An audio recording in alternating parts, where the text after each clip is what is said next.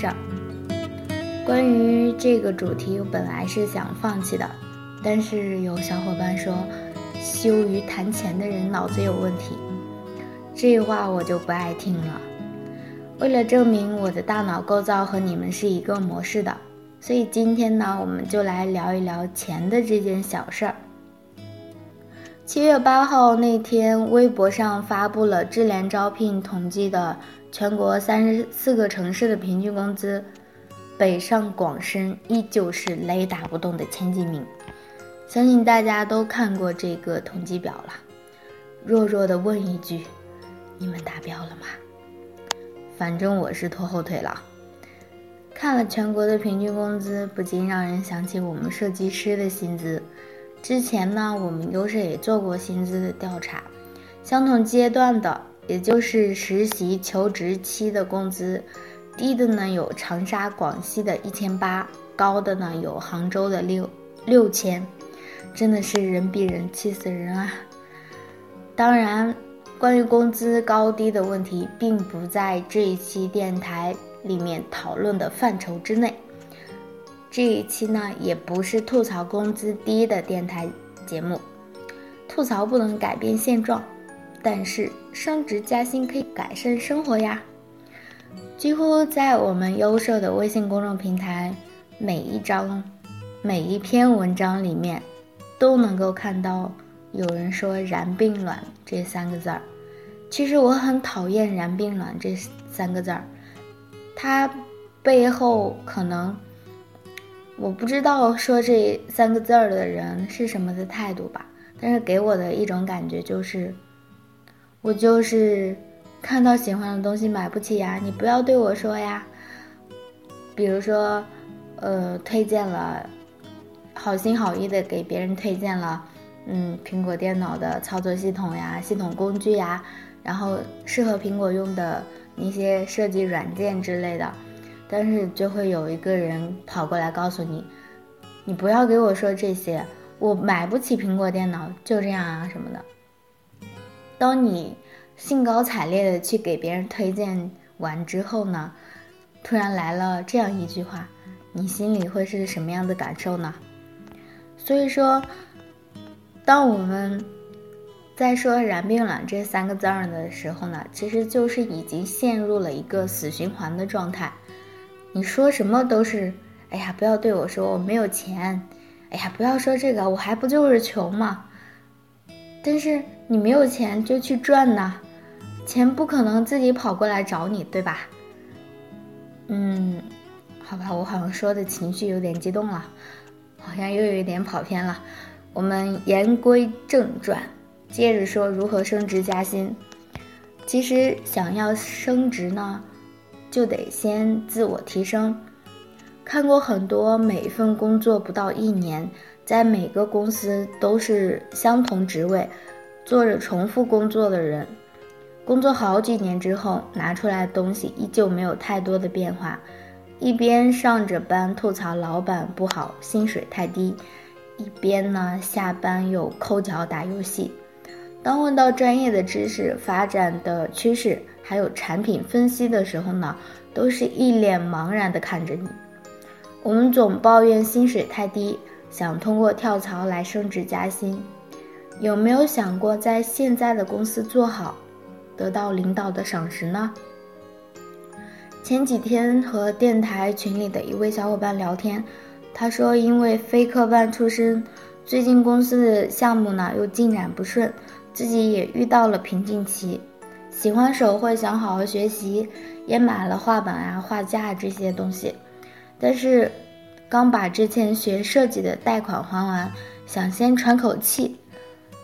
说实话，看到这样的描述的时候，我想说手绘我能帮助你一点，免费的，但是我忍住了，我怕本来一个积极上进的同学，因为我这经常跑偏的性格把人给带坏了。没有人不喜欢勤奋好学的人，也没有人会拒绝一个态度诚恳、上进的人的。当我们在期望升职的时候，有没有想过自主的提升有多少呢？你是相同事情和技能在不同的公司做，一个经验用好几年，那这样和每天复制粘贴的工作又有什么区别呢？这样你又怎么能够要求公司能，公司能够给你带来很大的回报呢？你都没有给公司提供相应的价值，对吗？第二呢，就是化零为整、碎片化的学习。其实我们平时的工作都挺忙的，加班呢是常事儿。身边很多的朋友也抱怨过，说想学一门技能，但是根本就找不到整块的学习时间。其实我们有很多零碎的时间可以利用起来，比如说等人啊、等车啊、等地铁，然后坐地铁的时候，还有睡觉前。估计很多小伙伴都会说，这些时间都是用来刷微博、刷朋友圈了。如果用于浏览好的设计作品的话，这个就是在升值了。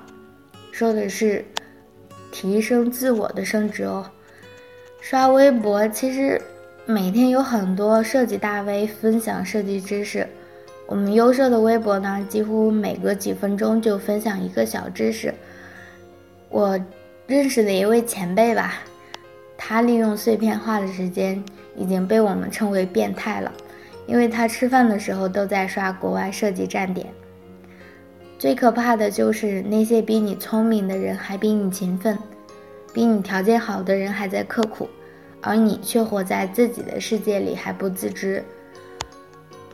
第三呢，关于升职呢，就是贪多嚼不烂，术业有专攻，什么都想学，什么都不精通。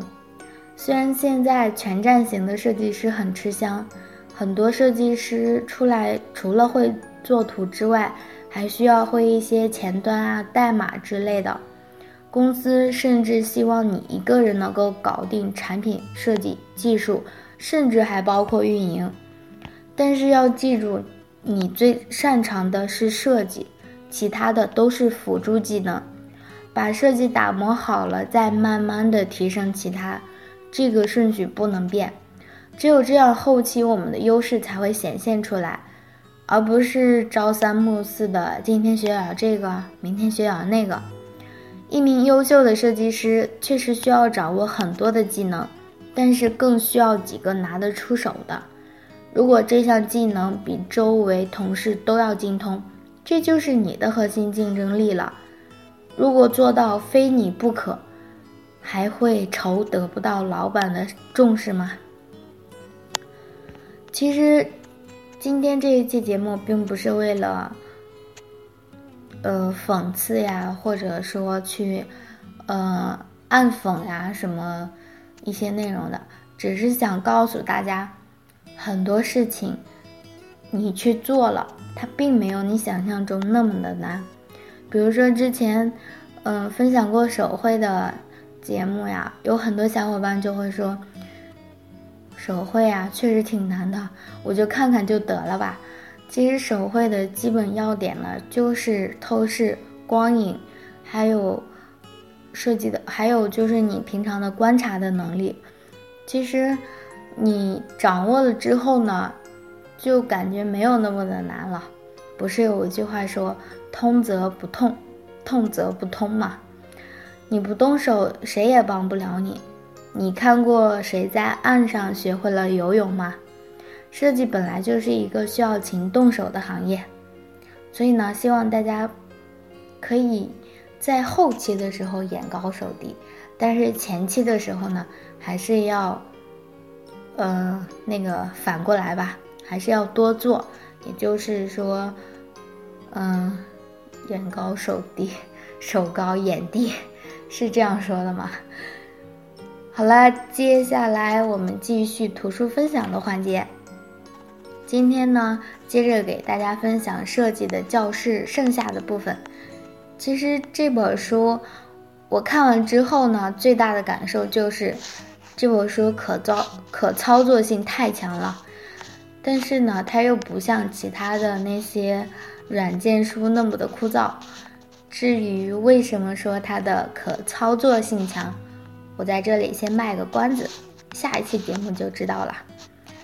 我们平时做的页面虽然不会动，但是呢，也有着它自己的功能。比如说，我们用的标题就负责向人们简洁的说明内容，吸引读者的目光；页码呢，就负责告诉读者你现在位于书的哪一个位置。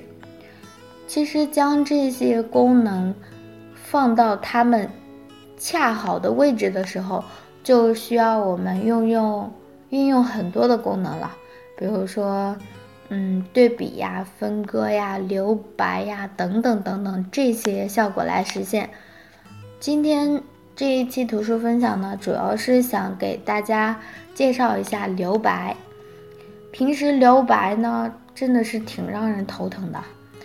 作者在书中介绍说，我们要为留白赋予意义。第一个呢，就是利用留白创造安静的区域。举个很简单的例子吧，比如就像我们处于特别嘈杂的火车站的时候，即使我们放大嗓门开始大喊，估计也不会有人来注意到我们。但是，当我们在图书馆这一类安静的环境的时候呢，即使轻声细语，也会引起别人的注意。同样的逻辑啊，要在设计中发挥留白的作用呢，就相当于在设计中创造了一片安静的区域。也就是说，在信息传达的时候呢，不是考虑用多大声音的去说话，而是想办法让周围区域安静下来。这样的时候呢，别人够，别人才能够安静用心的来听我们在说什么。以声音作为媒介的时候，我们可以放大音量来提提升效果。但是做设计的时候，我们可用的空间是有限的，不是说一味的通过放大、放大、放大来强调。可以利用对白来突出我们想要传递的信息，这个呢是一个特别有效的手法。恰当的使用留白，可以更加有效的利用有限的空间，就像寂静的带着一点点紧张的感觉一样。恰当的留白也可以营营造出这种紧张感。如果说在构图中发挥留白的作用呢，可以先仔细的观察留白部分是否营造出了你想要的那种氛围吧。比如说，我们平时用的界面吧，第一呢就是居中之后，然后你所有的元素都是均匀的排布在一起的，这个时候你基本上就不太注意留白了，这个就看不出你整个页面想要突出的重点，还有你整个页面的氛围呀什么的，还有。我们比较好的时候呢，但是就是我们居右对齐的时候，我们把每一个元素全部都居右了之后，留了很大一部分，在左边是留下很大一部分空白的。这个时候的空白，其实也就是说，你这个留白是无用的，它并没有发挥它自身的效果。大家可以想象一下，一个纸张。你从中间划分开，你右边全部都是字，你左边都是空的，那么你的留白又有什么意义呢？其实，我们除了说为留白创造安静的区域的时候呢，还要想你要用留白来衬托的是什么样的物体。我们总说发挥留白的作用，但是。留白就是留出来的空白，它本身并没有任何的意义，所以用留白衬托什么才是这里的重点。这样呢，留白也就有了它自身的意义。比如说，我们有很大的一个空间，但是需要表达的内容呢却很少，这种情况下，最保险的构图就是将标题加粗放大，居于正中央的位置。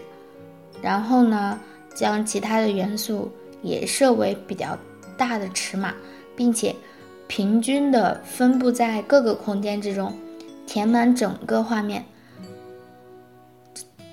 这个大家可以想象的出来吗？因为通过电台呢，可能没有图像表达的那么的直观。可以想象一下，就是一个页面，然后你把标题居中、放大加粗，然后把各个元素按照合理的位置摆放。这样的话，你之间的标题啊，还有元素之间都是会留有一定的空隙的。这样你的标题和你的元素之间是有一个衬托的作用的。如果做出来的页面虽然有平衡感，但是却没有任何的亮点的时候呢，你可能就需要一点点的紧张感了。这个时候留白就会发挥出它的作用了。你的标题是要让正文更加的醒目，才能够起到它应该有的作用。所以呢，你的标题可以常常使用加粗的字体。加粗的字体，不过如果周围有留白的时候呢，你可能只需要使用同种字体，就会可以显得十分的醒目了，并不需要那么的加粗加大。对于设计而言，醒目与不醒目这个问题其实都是相对的。比如说，周围密密麻麻的乱成一团。再花哨的表达，你可能也吸引不了读者的眼球。但是你设计整体井然有序，并且包含你恰当的留白的时候，你只需要稍稍的修饰一下，就能够达到很好的醒目的效果。就像我们画图的时候吧，可能学过画画的同学会有一个很强烈的反应，就是。你在画人眼睛的时候，它那个高光，你用橡皮怎么擦都擦不亮。但是，你把周围全部都加黑加重的时候，那一点儿就会变得非常非常的亮。这个时候呢，就是周围衬托的作用。其实相同的道理，你用留白的方式是可以让你整个页面都会变得精神许多。也就是我们说的那种紧迫感。好啦，今天的节目呢就到这里，我们接下来留言提问吧。我们平时说的留白很让人头疼，那么留白赋予的两个意义是什么呢？可以在评论区里告诉我你的答案，我们会。送出由图灵教育提供的设计图书一本。好啦，今天的节目呢就到这里啦。优设微电台始终相伴每一位在路上的设计师，我们下一期见啦，拜拜。